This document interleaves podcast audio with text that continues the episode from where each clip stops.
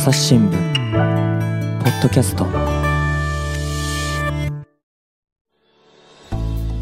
朝日新聞の神田大輔です、えー今回はですね編集員の須藤達也さんに来てもらっています。須藤さんよろしくお願いします。はい、よろしくお願いします。はい。で今回はですねまあ去年の話にはなるんですけれども東京五輪えーオリンピックありましたよね、えー私なんかはもうすっかり忘れてしまいましたけれども、あのオリンピックで、しかしそれを狙ったサイバー攻撃があどうだったのかって話をね、須藤さんに聞いていこうと思います。で、須藤さんの書かれた記事の中にですね、これでも五輪の開幕前の記事ですよね、サイバー攻撃に直面する五輪、対策すり抜けた、鍵括弧付きで出来事っていうふうにですね、見出しがデジタルではついてるんですけれども、びっくりするのがですね、もう書き出しなんですよね。えー2019年秋、ずいぶん前ですよ。英国側から、イギリスですね、日本政府に東京五輪パラリンピックを狙ったサイバー攻撃に関する情報提供があったと。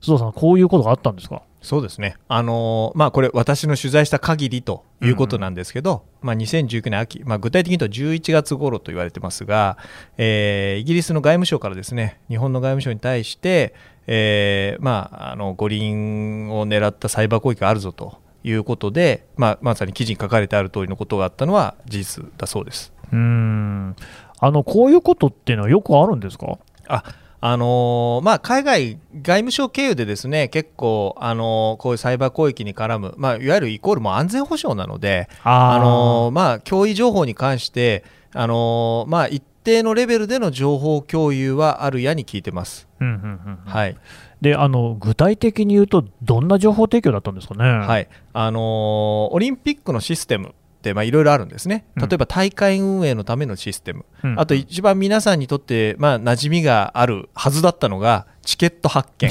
発給。えー使わずじまいという、えーあはい。のね、チケット結局手元には全くなかったですけどね。ああいった、えーっといわゆるチケットの競技別にどれくらい売るとか割り当てどうするとか、えーそういった管理もういわゆる、まあ、オリンピックも背後では全てコンピューターでインフラが動作してますから、うんまあ、運営に関わるあらゆるシステムと思っていただいたらいいと思います。うんうんうんうんえーでその、えーオリンピックのシステムってのがいろいろあるんだけれども、それに対する脅威があるってことですか？はい。あのーオリンピックって皆さんあの去年あの、まあ、東京五輪ご経験された中で IOC と JOC ってあったと思うんですよね。はい、いわゆる国際オリンピック委員会と日本オリンピック委員会。うん。で主催してるのは IOC ですよね,、うんあのね全体のオリンピックの統括してるのは。えー今回のその英国政府からの情報提供というのは、まあ、どちらかというとこの IOC 側がオリンピック用にあらゆるもので構築していたコンピューターシステムに対してハッカーが侵入しようとする攻撃が、まあ、断続的に観測されてましたよと。うんだから今回東京五輪も開催するにあたって日本側も気をつけてくださいねという形の、えー話だったというふうに私は取材で聞いてます。うんでも誰がそんな攻撃をするんですか、えーっとですね、まあ、そのアメリカあイギリスの外務省曰く、うん。えーロシアサイドじゃないかおと、えー特にそのですねロシア軍関係の、えーまあ、息のかかった、まあ、サイバー犯、まあ、ハッカーなのか、うん。まあ、犯罪集団なんか知りませんけども、まあ、そういったところがサイバー攻撃を仕掛けていたというふうに、まあ、言ってきてたんですね。うんはい。まあでまあ、確かにそのこういうサイバー攻撃になると、よく名前が出てくるのがロシアっていう感じがしますけれども、はい。だってイギリス外務省が言うからには、それなりになんか根拠があるんですかね。ええ。あのーまあ、なかなかですね、これだからこうだっていうことが世の中に出てこないので、うん。そこは当局の発表を言って、まあ、信料信じるところが必要なんですけど、あのーまあえーこの2019年の秋以降ですねちょうど2020年の10月にですねイギリスの外務省自らがですね、えーこのロシア軍参謀本部情報総局いわゆるロシア軍関係の情報機関まあ、通称 GRU と言われてますけど、そこがですね、まあ、東京五輪の関係者や関係組織に対してサイバー攻撃を仕掛けていたと突如発表したんですね。はい、だからその前の年にの秋にですね、まあ、日本側には一応話はしたとうんいうところでした。うん。うんはい。えこの GRU っていう組織っていうのは、須藤さん、有名なんですか？えーっとまあ、サイバー部隊とかを抱えている組織ではないかと言われて、まあ、この世界、まあ、サイバーセキュリティの世界もしくは安全保障の世界の中ではよく知られた組織です。なんか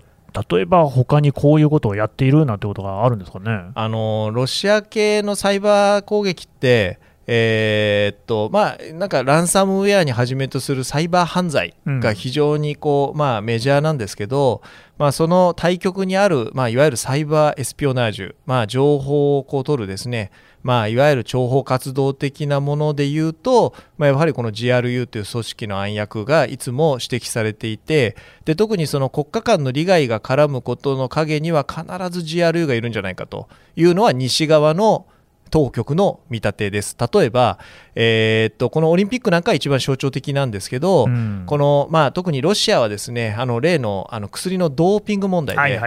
あの出場停止させられたり、まあ、いろんなことが過去にあったわけですよね。で、ねうん、そこに連動して、まあ、あの攻撃を仕掛けてくるというようなことが過去にはありましたね。うんということは、その東京よりも前のオリンピックでも、何かそのサイバー攻撃が GRU から仕掛けられているんですかね。はい、あのー、2018年に皆さんあの韓国のピョンチャンでですね、はいはい、冬季五輪があったのご記憶にあるかと思いますが、うん、あの時にですね開会式の直前に実はコンピューターシステムに不具合があったり、で例えば具体的に言うとチケットの発券ができないとか、うん、えー、五輪のメディアのプレスセンターの w i f i が突然止まっちゃったとかですね、えー、あのいくつかの実はトラブルがあったんですね、うんうんうん、でそれが、えー、コンピューターウイルスによって行われていたというのが後日分かり、まあ、通称オリンピックデストロイヤーっていう名前の コンピューターウイルス、まあ、これはあの見つけた分析した人が勝手に名前つけてるんで、ねうん、あの別にあの攻撃する側が名付けたわけじゃないんですけど、うんうん、まあ、通称オリンピックデストロイヤーっていうウイルスが見つかったと。うん、で最初実はですねこのウイルス韓国当局は北朝鮮だというふうに主張したんですね。あまあ、ここがですねちょっとやっぱり安全保障に絡んだ文脈で捉えると怪しいところあるんですけど、うん、要はその国にとっての利害の文脈でやっぱりこういう情報って流れるので、ね、結構韓国政府の発表って何でもかんでも北朝鮮にする傾向あるんですよ。過去にも私が取材した案件で北朝鮮だったけど実際調べたらロシア系じゃないかなんてことも結構あったりもしてたんで、そうなんですね、ありました。で実際この時も当初は北朝鮮だというふうに言われていたんです。ところがアメリカのセキュリティ企業え、まあ、インテリジェンス系のセキュリティ企業でクラウドストライクという会社がありましてそこのエンジニアがですね調査したらいやこれ北朝鮮じゃなくてロシア系だろうっていうことが分かり、うん、それで広く、まあ、GRE の存在が、まあ、このピョンチャンゴリアの関与が知られるようになったというところです。でもどうなんですか、そのやっぱり韓国の側としても、それはそれなりの人たちが多分調べてるんでしょうし、なんかそのロシアだって分かんないような工作とかされてたんですかね、はいあのー、まあ、またこれ、安全保障の世界の用語で言うと、フォルスフラッグ、まあ、日本語で言うと偽旗作戦。と いうふうに言い方をするらしいんですけど、はい要はその自分たちの身を隠すためにあえて敵国のハッカーに装ってやってるんだみたいな。いうことを言うんですね。だから今回のこのピョンチャンの時もそうでした。つまり北朝鮮ハッカーを装ってロシアがやってたというふうに、うん、まあ、あの韓国側は後日言うんですけども、まあ、そのアメリカの調査したクラウドストライカーから見ればいやいやこれ調べたらロシアでしょうと、でまあ、ロシアとこういろいろ伺わせる状況っていうのは例えばそのウイルスの作りだったりその、まあ、ウイルスってまあ、前のポッドキャストでも言ったかもしれないですけど基本的に御用機器なんですね。いわゆる外部の、まあ、ハッカーの指示を忠実に実行するために指示を待ちをしコンピューターの中でしてるのがウイルスの実態なんですよ。なるほど。でそのやっぱりこう指示待ちをしてる時の通信の先とかそういうのを丹念に追っかけるとあ今まで過去にロシアが関与していた、まあ、具体的に言うと GRU が関与していたとされる攻撃と極めて酷似した、えー、シチュエーションがあったということで、うん、最終的には GRU の関与があったというふうに、まあ、断定されてます。うん。なるほどね。っていう具合にやっぱりオリンピックっていうのはその何かしら狙われることってのは多いんですかね。はい。あのーお祭りなんですよ、ハッカーにとっても。あハッカーにとってもお祭り、はい、つまり国際的メジャーイベント、まあ、そうですよ、えー、まあね、一時期ワールドカップの方が視聴者数多いとかって言われてましたけど、まあ、とはいえ、まあまあ、まあまあ億単位の人が全世界で注目しているイベントってのはなかなかないわけですよね。うんうん、でそういうイベントの進行を妨げるっていうのは、例えば先ほど言った GRU のようなその国家をが背景にあるつまり国の利害が絡んだ攻撃もありますし、はい、それ以外にもいやオリンピックの進行にちょっといたずら心を加えてやろうかなと、うんうんうん、例えばスムーズにいくはずだったものがいかないとかえーまあまあ、実際にそういうのは見たことはないですけど例えばその開会式で表示されるそのスタジアムの映像が違うものに差し替わってたとか、うんうん。そういうことでこう何かしら自分の力を誇示するためにやるハッカーっていうのはたくさんいます。うん。はい。っ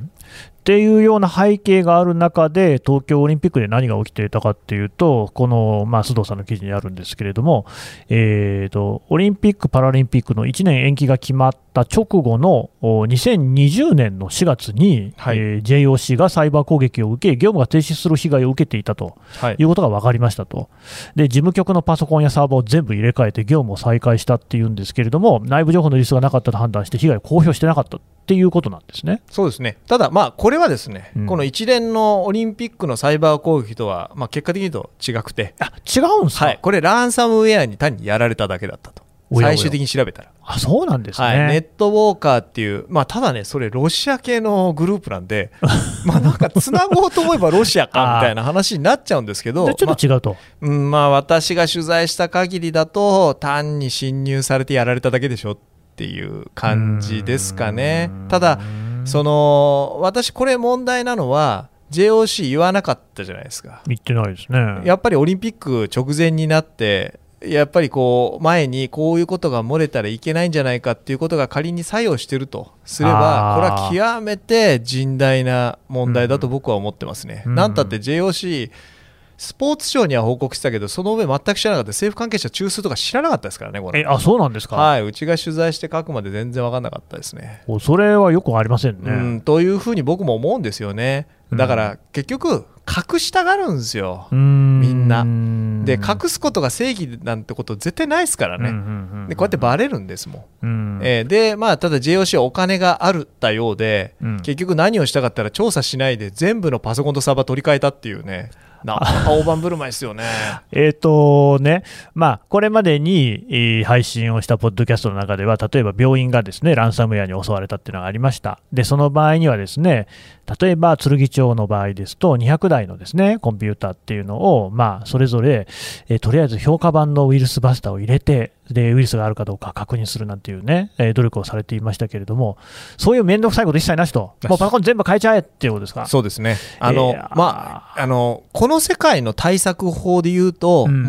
最も望ましい対策法であることは間違いないんですよあ、そうなんね。だってコンピューターにウイルスあるかどうか分かんない状態でコアゴア使うぐらいだったら全部捨てしまった方がいいじゃないですか。まあけど世の中それできないですよ。金かかりすぎるから。普通はできませんよ。らそれが JOC はできたってことですよね。お金あったんじゃないですか？それと剣町の場合の話だと、やっぱりそういうね、じゃあパソコンを買い替えましょうみたいな、あるいはウイルスバスターを製品版を導入しようにも、当然議会でね、それ審議が必要だと、時間がかかっちゃうから、今回、緊急事態、人命にも関わるっていうことで、評価版を入れたっていう話ありましたけど、えーと、こういうのはなんか議決はいらないんですねう。ーん、だからまあ、オリンピックってのはあらゆる意味で正義なんでしょうね。いやー、でも、税金から出てんでしょうかね。じゃないですか私はその詳しくその辺の出入りまあまあは見てないですけど、まあけど皆さんやっぱ考えていただきたいのは、うんあのやっぱりこう、まあ、セキュリティの世界が見てもですねすごいやっぱお金の配分も含めて、まあ、必要なとこに行き渡ってないな人もお金もね、うん。っていうのを感じるんですよ。だからさっき言ったその神田さんおっしゃった病院のとこではそういうち、まあ、要はそのねこう涙ぐましい努力をしてる一方でで、すよね。もうオリンピック近いから、まあ、まあ、とにかくもう今、復旧が優先だから交換だと、まあ、それは事情はね、あるんでしょうけど、まあまあ。でまあ、それができてしまうような状況、いや、なんならみんなそういうふうにできれば、僕いいと思うんですけど、うんそね。それができないからみんな苦しんでるんであって。ってことは、もっときちんと、やっぱりそのサイバー攻撃を受けたら、こういう対策をしましょうっていうことを、まあ、国も含めて、ちゃんと考えて、やっぱ一定の物差しを示すべきだと思うんですよね。うんこれはなんで JOC は公表しなかったんですかね？うん、なんか言う必要はなかったというふうに判断したというふうに、まあ、うちのスポーツ部の直撃取材で会長様は述べてらっしゃいますね。うんはい。ちょっと意味がよくわからないですけれど私も意味は分かんないです。分かんないです。はい。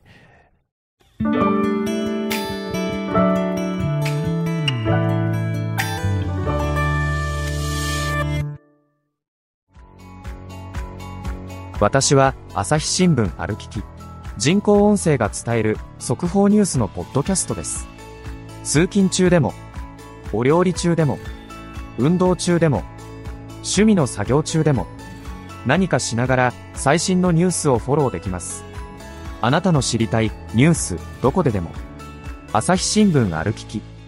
たった数分で今日のニュースをまとめ聞き。で、まあ、これとはまた、あの、別の話で、須藤さんが書いている記事、あの、去年の7月の記事だと、五輪関係の情報流出っていうのがあって、チケット購入者らの ID やパスワードっていうのが流出していましたと。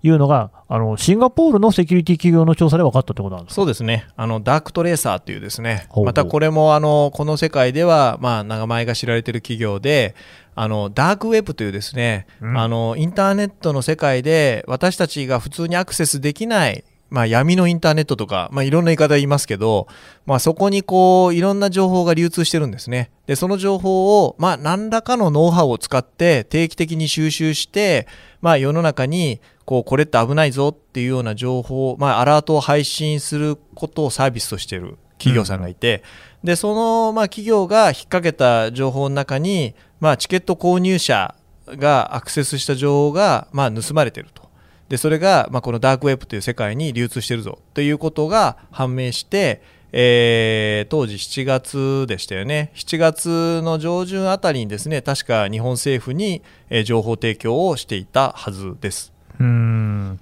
これはなんでその流出しちゃったんですかね？あの原因はよくわかんないんですけど今言われてるのは多分ですねスマートフォンに何らかのウイルスかフィッシングになつながるようなものが仕掛けられてそこに入力していた人が ID とパスワードが、まあ、出ちゃったと。なるほど、はい、というのが今のところは有力な説です、うんうんうんうん、ただこの記事を読んでいて気になるのがですねこの DarkTracer のえー、須藤さんの取材に応じている CEO の方が言うには、えー、ダークウェブ上で、えーと、なんか大会組織員のものとみられる電子情報があ含まれていると、五輪の関係文書の可能性があるとか、あとなんかアスリートや運営関係者、メディア関係者などが新型コロナウイルスに感染した際の公表範囲と陽性者の一覧表とみられる文章が見つかったとかって書いてますよね。はいあのこれ、他にもいろいろあったってことなんですかね？そうですね。あの、ダークトレーサーがこのサービスでやっているものっていうのは、どちらかというと、ID とパスワード漏れてますっていうようなものをこう、まあ、関係組織に通知する、実はこれ、購入者以外にも、実は五輪組織の、まあ、メールアドレスも漏れてるんですよ。えあそうなんですか、はい、それ私も確認しましたけど、なんで漏れてんだろうっていうふうな、ちょっと原因は何とも言えませんが、はい、まあ、やっぱりまあ、あの皆さんメールアドレスどっかで漏れるんですよ。そういうもんなんですかね。えー、あの例えば知らず知らずにいろんなサービスでメールアドレスで登録するじゃないですか。あそれはします。はい。はい、でその自分は漏らしたつもりはなくても、うん、そっち側から漏れる？例えば、まあ過去で言うとですね、PTX というですね、あのいわゆるこうイベント関係のチケットをですね管理したり販売したりする、はいはいあります、ね、まあ、あのサービスがあるんですね。私も使ったことあります。あります？うん、私もあります。はいはい、であの PTX がですね、さ2020年の11月にですね個人情報677万件がまあ不正アクセスによって流出してしまいましたと。いうインシデントが起きたんですね、えー、でその時多分 PTX の会員さんに皆さんパスワードリセットしてくださいって一斉に通知がいってるはずなんですけど、はい、で多分ですね組織のメールアドレスもこの PTX に登録していたアカウントじゃないかなと私見た限りはちょっと思いましたね。そうなんですよね、もう最近いろんな企業なり、いろんな組織がそうやってこうパスワードとかの、ね、流出とかあったりするから、何かしらの形で自分のものが漏れてるみたいなことってありそうですよね。あります、あります。で、あの、うん、そういうのを確認するサイトなんかもあるんですよ。ああるんですね。あるんです、自分のメールアドレス入れると、あなたのメールアドレスに紐づいてるアカウントで、これとこれとこれとこれとこれが漏れてますよっていうのが出てくるんですね。あと最近、あの、グーグルが警告してきますよね。あ、してます、してます、してます。だからもう、今、とにかく、フィッシングってもう世界的に、ものすごいやっぱ被害が今も増え続けてるんですよ。であの一時期はサイバー攻撃でウイルス仕掛けてとかそういう話がまあにぎわにぎわいましたけど今どっちかというとやっぱりまた原点に帰ってユーザーの ID とパスワードを何らかの形で取る例えばスパムメールでもいいですよね、うん、でそういうので取られたものを使って悪用されるのが実は一番手っ取り早いっていうのはハッカーは気づいてしまったらしく。なるほど。で特にテレワークでとにかくみんな家で、まあ、お仕事するじゃないですか。うん。うん、まあ、こういうのも実は絡んでんじゃないかなと思うんですけどいろんなサービスでアカウント作って逆に漏れるみたいな、うんうんうん、そういうことがですねなんとなくこう循環として起きてしまっているようだなっていう感じはします。うんただ、まあ、今まで伺った話っていうのは、そのオリンピックのシステムそのものに対する攻撃っていうのとはまあ違うのかなと思うんですけれども、そうですね、はい、であのうちの記事、朝日新聞の記事なんかを読んでも、ですね、えーと、ここの回、えー、東京オリンピックに関しては、なんかそういう攻撃による被害っていうのは、なかったのかなと、あの10月22日の段階の記事によりますと、NTT と東京五輪パラリンピック組織委員会の発表として、えー、今年の夏の大会運営に関わるネットワークシステムが大会期間中に4億5000万回のサイバー攻撃を受けたと明らかにしたと。で、えー、一部のスポーツ団体のウェブサイトが改ざんされる事例などはあったものの、システム全体で実害はほぼなかったというふうに言ってるんですね。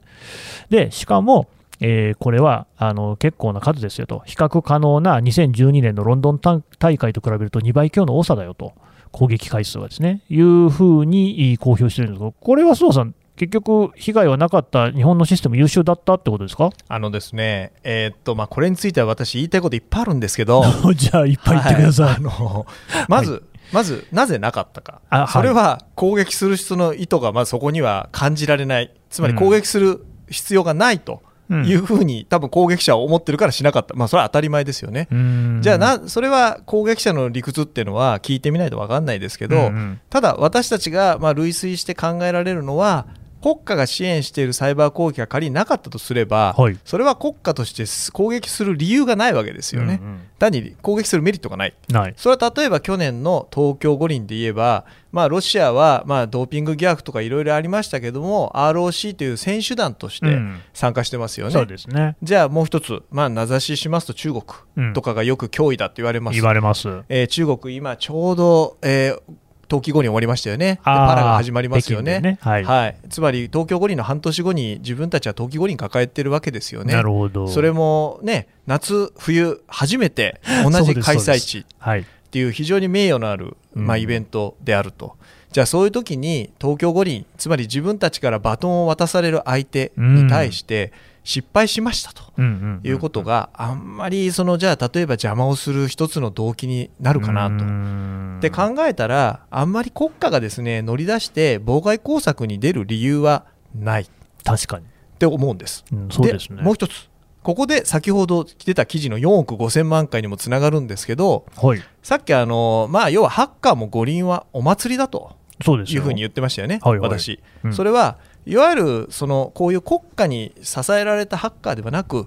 えー、まあ少しこうおちょくってやろうと思うような、うん、まあ、ハッカー連中もいてそういうやつらがいろんなサービスを妨害するためにつまりサイトを落としたりですね、うん、そういう妨害攻撃をするためにまあいろいろこうサーバーに対してちょっかいかけてくるんですよ。まあ、そのちょっかいが4億5000万回のうちのごくごく一部には確かにあったんですね。ところが今のいわゆるその、まあ、巨大なイベントを支えるようなシステムってもうそういうような攻撃にある程度もう全く動じないようないろんな仕掛けがまず施してあります。なのではっきり言ってもうこの4 5 0 0 0万回じゃあ残りこのなんか数字すごいでかいじゃないですか。いや大変なことですよ。ね、これだけ聞くとおおと思うじゃないですか。思います、ね、皆さんコンピューターってどれぐらいの速度で動いてんだって話ですよ。1秒間に数千万回ですよ。それぐらいの処理速度を持ってるコンピューターにとって4億5千万回なんて僕らが数字を1から10数えるのよりもっと簡単なんですよね。そう言われてみればそうですね。はい、あのー、なんででこの4億5000万回の実態というのは何かっていうとですね、うん、通称スキャンって言われてる脅威なんです行為なんですけど。スキャンってまさに言葉の通りですよ、うん、いわゆる何かが起きてるかこう要はトントントントントンってですねちょっと探ってるんですよね。例えばそのサイバー先ほどあのランサムのあ先ほどごめんなさい。あの前回の回でランサムのですね、話の中で、うん、あの侵入できるところをひたすら探ってるやつらがいるって話をしたと思うんですね、コンピューターネットワークに。うん、あれと同じで、弱点を探ってるスキャン行為っていうのが、これも大半なんです。なるほど。だから、例えばですよ、侵入っていうのが空き巣と例えたとしましょう、うん。えー、空き巣をするために何をするか。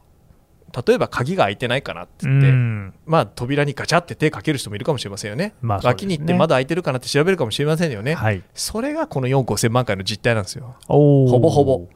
つまり、コンコンコンってノックして、あれ、誰もいないなうん、ガチャって開けたら、あ鍵開いてるな、うんうんうん、ここまでがスキャンなんですよ。なるほど。入るかどうかは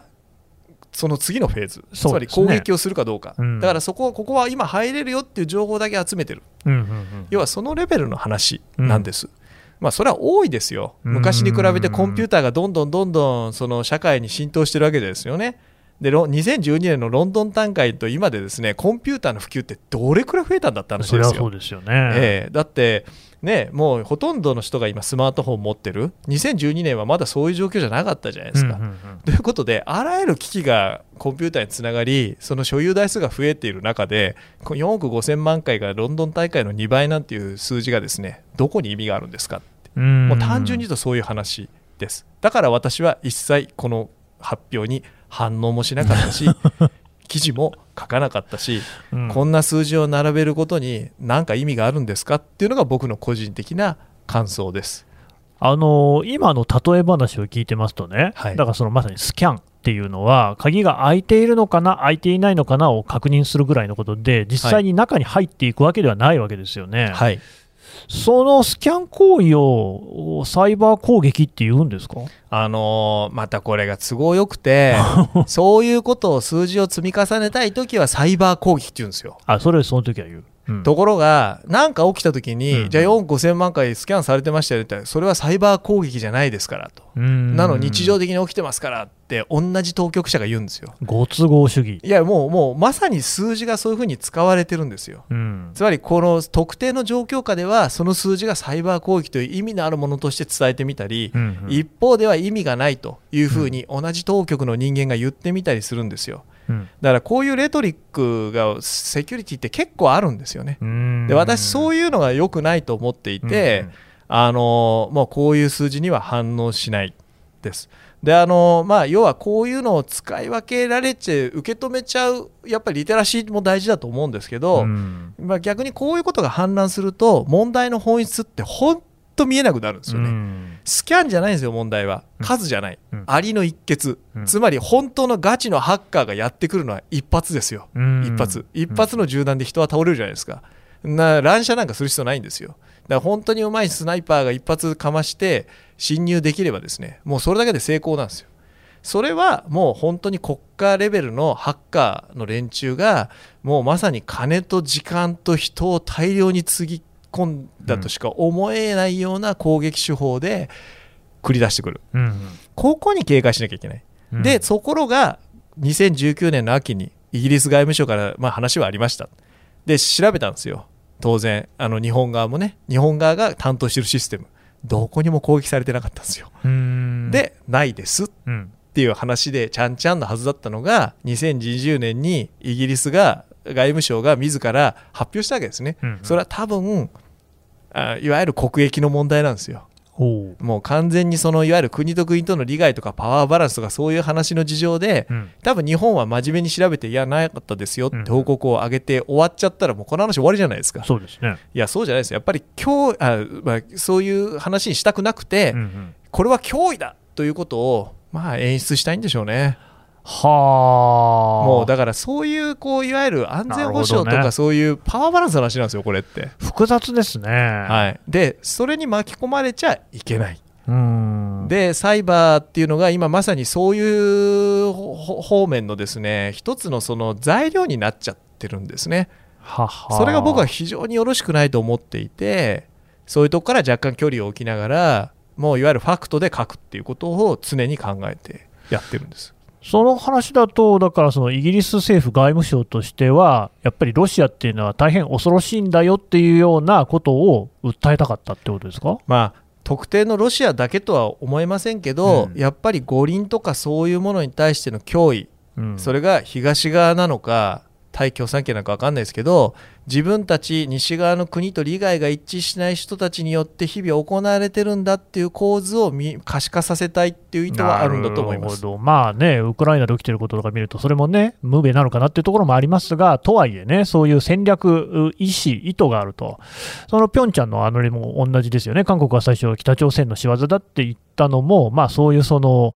まあなんていうか、安全保障的な面があったのかなという、でも実際にはロシアっぽいなって話なわけですもんね。そうですそうですだから私は今回のそのオリンピックサイバー攻撃の文脈で言ったらこういう総括の仕方をしないで、うん攻撃がなかったということを誇るべきだと思うんですよ。そうですねつまりオリンピックって IOC なんて言ってます？平和の祭典って言ってるわけですよ。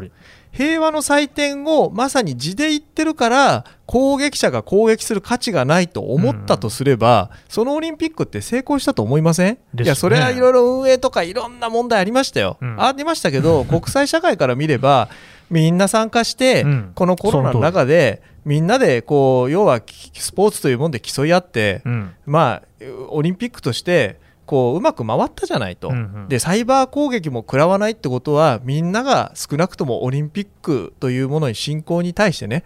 す要はなんかこうこれを貶めてやろうっていう風うん。な政治的な意図性がなかったとすれば、うん。それって僕平和の祭典としては最も成功してると思いますよ。そうですよね。というふうに言やいいんですよ。そうですよね。わざわざ4億5000万なんてでっかい数字持ってきて、ほら、俺たちこんなに不正でやったぞみたいな、うんうんうん。もうこんなね、レトリックなんかに、本当にねあの、出すことによって、余計にオリンピックの価値が僕は既存するし、ちっちゃくなると思いますよね。本当ですね。だって安全保障っていう意味で言ってもですよ。ロシアからも中国からも北朝鮮からも攻撃されてないんだとすれば、あ日本の安全保障政策、それなりにうまくいってんじゃんって話でもありますもんね。と僕は思いますけどね、まあ、その長い目で見ていろいろあるのかもしれないですけどこのオリンピックというこの舞台を、まずうまく回っちゃんとできた。でうんそれはやっぱり、まあ、なんだかんだ言われてますけど、日本政府が、まあ、海外に働きかけて、まあ、いろんなこう参加選手呼んで、まあ、それなりにうまく回ったからじゃないですかうね。というふうに評価するためにサイバー攻撃っていうのを使えばいいだなって僕は思いますけどね。なのになんかその別にね、攻撃でもないようなスキャンをこうことさら大きな数字として取り上げてるのは違和感ありますね。それは結局、まあ、今回 NTT とはいはい。オリパラの組織って名前出てるじゃないですか。出てますよ。多分そっちの方が彼らにとってメリットがある。うん、いわゆるアピールできると、まあまあつまり何もなかったです。じゃはいはい。アピールにならないじゃないですか、確かにね、だけどそんな悪いけどちっちゃい話にすんなよって。そうですよね。思うんですよ。だって国家のイベントだろうって。なるほど。はい、だから僕たち頑張りましたと、だけど来ませんでしたと、そのひいてはそれは国際社会にオリンピックっていうのが理解されたんだと、東京五輪が。っうんていうもっと大きな話につなげる材料にすりゃいいじゃん。うんうんだからこうやってなんか、みんながみんななんかこう、小さく、こうなんかね、固まってやることで、すごい物事が、こうなんか見えなくなる場面ってのが僕は感じるのがすごい怖いなというふうに思いました。いや、これね、大変面白い話で勉強になりました。須藤さん、どうもありがとうございました。はい、ありがとうございました。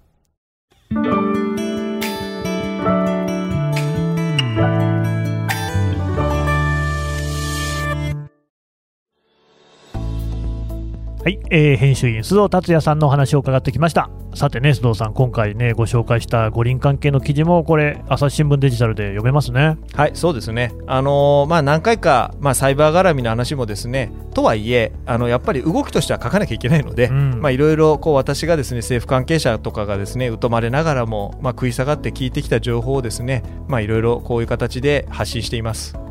これでもやっぱり今回ポッドキャストで聞いてなおさらこの須藤さんのね記事が立体的に読めてきたっていうかいろいろな読み方できるなっていうの発見ありましたねあありがとうございます。ただそれって逆に言うと記事だけじゃね、あのちゃんと書ききれてないっていう証左でもあるので、うんまあそこはちょっと僕は反省しなきゃいけないのかな。でも多分ねその各段階瞬間瞬間では書けないことっていうのがいっぱいあるんだろうなっていうのが伝わってきましたけどねまあそういう意味ではね記者をこういう形でね後日出てきて、まあ、生声でこう話をする機会があって実はあの時さみたいなことはいはいができるって意味では、まあ今までにない試みとしては良かったと僕は思いますありがとうございます。というわけで、須藤さんにはね、またこれからも出てもらおうと思いますので、引き続きよろしくお願いします。はいよろしくお願いします